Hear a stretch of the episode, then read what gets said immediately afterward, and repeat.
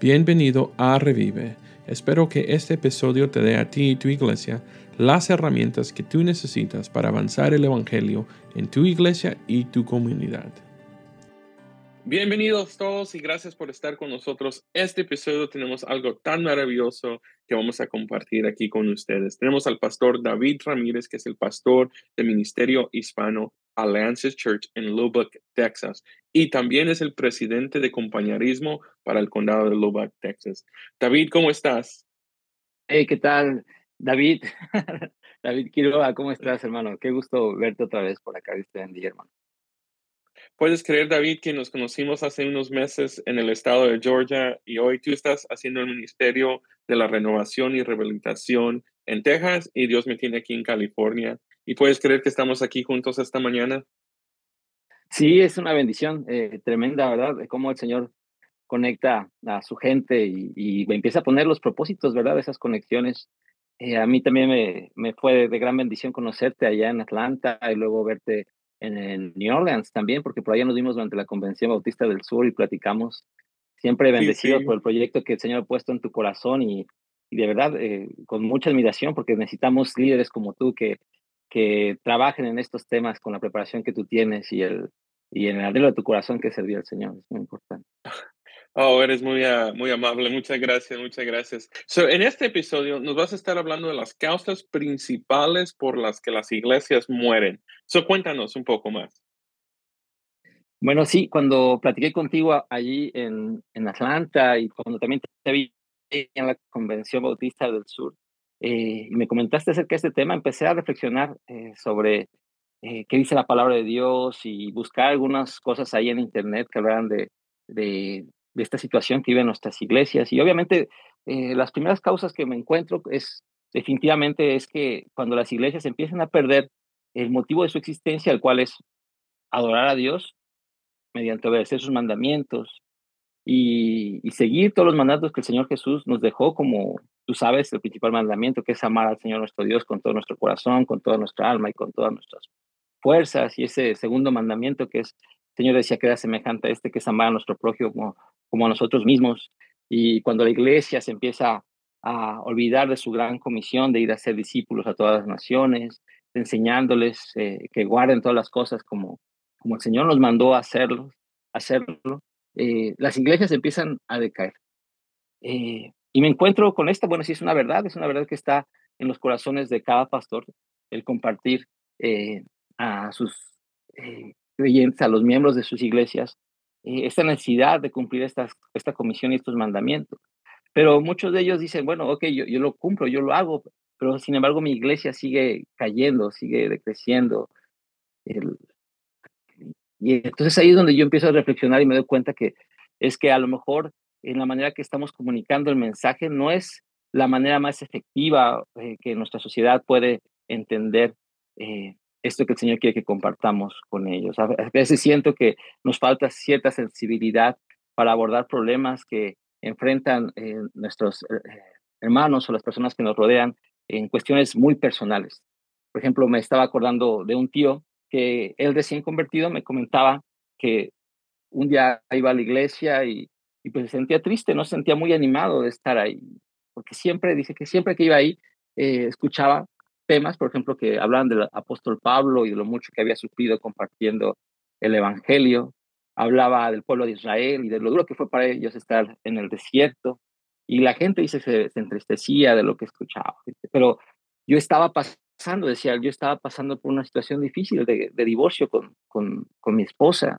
Eh, y yo entendía eso muy bien porque él acaba de salir de, un secuestro donde mi tía sufría de ataques de ansiedad y mi primo tenía un problema de epilepsia. Todo esto como secuelas de su tiempo de, cautiverio. Entonces ahí me di cuenta de, de el problema que tenemos en nuestras iglesias cuando nosotros no nos preocupamos de abordar esas necesidades que, tienen ellos eh, en una manera más personal. Eh, creo que cuando la iglesia deja de ser relevante para, para nuestra comunidad, empezamos a, ver una, una, una, decadencia en la asistencia de, nuestras congregaciones. So, lo que estás diciendo, solo para clarificar, para mí y para los oyentes, estás diciendo que a veces estamos predicando, pero no estamos enseñándole al pueblo cómo aplicarlo a nuestras vidas hoy. Así es, así es. Sí, definitivamente muchas veces quedan jóvenes, eh, no sé, eh, profesionistas, adultos mayores, que sí escuchan la palabra de Dios y, y la entienden, pero se olvidan de, de, los problemas que ellos están viviendo en una manera más personal. A veces creo que tomamos temas de manera tan general que nos olvidamos de ir a la parte más específica de la situación que vive nuestras, nuestras congregaciones. ¿Crees que eso es porque tal vez el pastor o el liderazgo no tiene relación con su pueblo, no conoce su pueblo? ¿O tal vez está más interesado en predicar un mensaje como profesor más que pastor? Fíjate que yo estoy, yo conozco a los pastores y los pastores se esfuerzan en hacerlo, pero siento que a veces hay que ir de una manera más profunda con ellos y buscar otras, otras formas de, de comunicar eh, el mensaje. El púlpito es una de ellas, sin duda, pero necesitamos también nosotros eh, buscar esos nuevos métodos que el Señor nos está permitiendo para comunicar con ellos. Eh, a veces siento que los pastores eh, tienen a, a, a, mostrar sus maneras de enseñar en una manera tan antigua que ya no les relevante a las personas. Y muchos lo defienden en una manera como si fuera un dogma eh, y, y, que piensan que es exactamente la manera en que se enseña, es la manera en que los apóstoles la, lo llevaron. Y, y obviamente las personas no aprenden de la misma manera que las personas escuchaban desde el, el siglo pasado. Hay, hay una manera diferente de, de, de, escuchar. Ya no, la gente ya no cree en las grandes historias. A veces tienes que tú contarles acerca de, de situaciones que ellos mismos puedan estar viviendo. Es decir, sí, tomar la verdad bíblica, eh, que es la historia grande, pero también eh, enséñame cómo esto puede eh, afectar mi vida en mi diario vivir. Y no solamente desde el púlpito, sino eh, acércate a mí como persona y busca también los medios que actualmente están allí para, para que yo pueda ser parte de lo que el Señor quiere que, que yo viva. Perfecto. Ahora, tú sabes, yo vivo en California, so todos los californianos están yendo para Texas ahorita. Pero una de las cosas que nosotros tenemos aquí es que la propiedad es cara. También puedes comprar una casa de dos, tres recámaras por, depende de dónde está, un millón de dólares. So, todo eso tiene que ver con la ubicación, ubicación, ubicación. Si una casa de dos recámaras está a la par de la playa, te va a costar mi, miles, millones de dólares. Si una casa está en las montañas, lejos de todo, te va a costar menos. So, lo que quiero decir, lo que estás diciendo es, tenemos que saber en dónde estamos y con la gente que estamos. Y lo pusiste tan lindo de mantener el mensaje revelante, mantener el mensaje, que nuestro pueblo no solo lo escuche, pero también lo entienda y también lo puede aplicar. Wow, David, creo que eso ha sido una muy linda enseñanza. Uh, ¿Qué más tienes para nosotros esta mañana?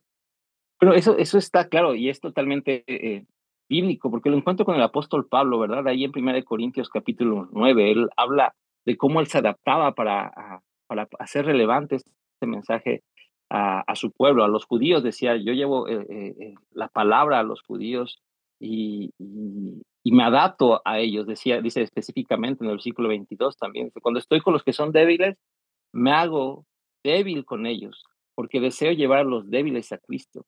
Sí, mm. con todos trato de encontrar algo que tengamos en común y hago todo lo posible para salvar a alguno. Es decir, eh, en el corazón del apóstol Pablo estaba ese deseo, ¿verdad? Que debe estar en cada uno de nosotros, de llevar el mensaje a las personas en su, situ en su situación, eh, en su tiempo, eh, en el área donde ellos se encuentren. Y sí, dice, trato, trato, es decir, que se esforzaba por encontrar aquellas cosas, dice, que, que tengamos en común, haciendo todo lo posible, todo, todo, todo lo posible con algo bien específico, que es salvar a algunos, salvar a algunos. A mí me, da un poco de tristeza cuando veo a algunos pastores que están bien siempre, siempre enfocados en hacer las maneras a, a, en la, en, de enseñar, de, predicar, de, llevar sus ministerios en la manera que lo hicieron hace 40, 50 años. Y se olvidan que hay una generación nueva, otra vez que digo, no, no aprende de, de la misma manera. Eh, en mi experiencia que he tenido como, como misionero o como pastor, he podido visitar muchas iglesias, por ejemplo, aquí en, Estados Unidos, en México, en España, en Canadá, en Inglaterra, Y lo que he podido observar es que las iglesias que son sanas son aquellas que se enfocan, eh, enfocan sus ministerios en las personas, en las personas que les rodean, eh, que buscan renovarse, actualizarse, para no caer en esa monotonía religiosa, sino constantemente están buscando rehabilitar sus ministerios para que sean más efectivos. Es, otra vez, es renovarse, actualizarse y, rehabilitar sus ministerios. Son esas cosas que veo constantemente. Y ahora, ¿qué significa esa renovación o qué significa la renovación? Bueno, lo, que he podido ver en la, cuestión de renovarse, tú sabes, es muy grande y, tú estás estudiando mucho ese tema, pero lo que sí he encontrado es, es mayormente en la cuestión del liderazgo. Renovarse, la palabra quiere decir eso precisamente, ¿verdad? Adquirir, eh, lugar que algo, adquiere un aspecto que la haga parecer nuevo. Y, la renovación del liderazgo pienso que es algo muy importante. Eh, buscar el desarrollo de nuevos líderes. Eh, a veces siento que las iglesias cierran los espacios para los líderes emergentes, esos líderes que están creciendo, que están haciendo. Y, a veces las estructuras son tan rígidas que no, no permiten el crecimiento de estos nuevos líderes. Y que lo que sucede es que los abrillamos y los vamos de alguna manera eh, llevándolos a que busquen ellos otras alternativas que muchas veces son fuera de, la iglesia o alejados, ¿verdad?, de, de, las congregaciones. Y obviamente, pues esto de, ayudar a estos líderes que se acerquen no es algo fácil, porque hay muchos pastores o otros líderes que tienen cierto celo por la forma de hacer su, su trabajo, de, ministrar. Y entonces, por lo cual yo pienso que se requiere un poco de sabiduría para lograr convencer a esos líderes de la necesidad de emerger eh, ese liderazgo con el potencial de las nuevas generaciones para que ellos mismos puedan complementarse y, juntos pues tener esta visión más clara que el Señor quiere traer a la iglesia y así afrontar los retos que tienen las congregaciones de, nuestro tiempo. Wow. nosotros aquí en nuestra iglesia tenemos un dicho y eso es, los métodos tienen que cambiar, pero la palabra de Dios no cambia. Los métodos en cómo alcanzamos a la gente. Y no solo esto, pero en Texas, I mean, hay segunda, tercera, tal vez cuarta generación latino. A nosotros aquí en, en Estados Unidos estamos, ah, Texas es parte de Estados Unidos.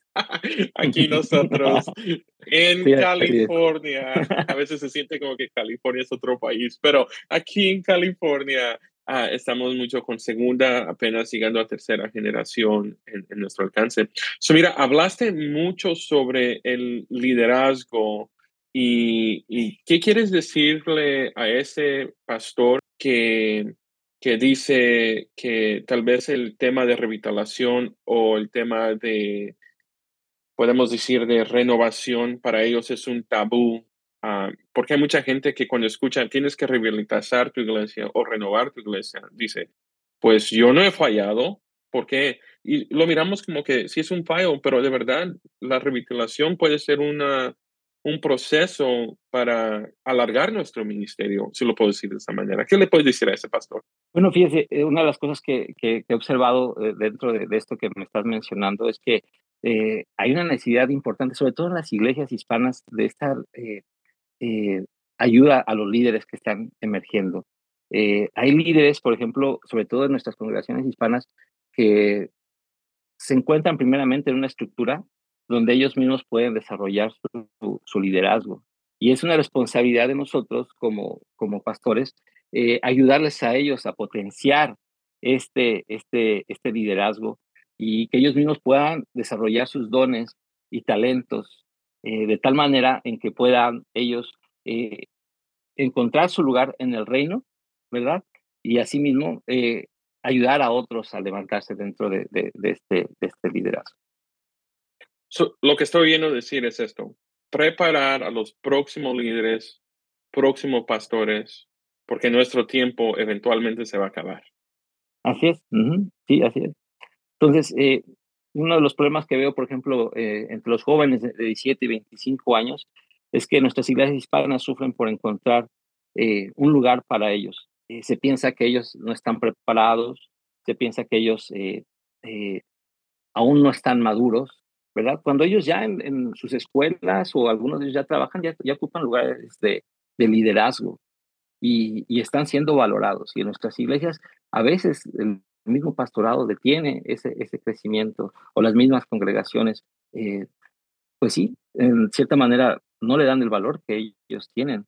Wow, hablaste sobre los líderes de hoy y la invocación del liderazgo, pero también hiciste algo que de verdad muchos de nosotros no nos gustan hablar de, y dices, ¿cómo conectar la próxima generación?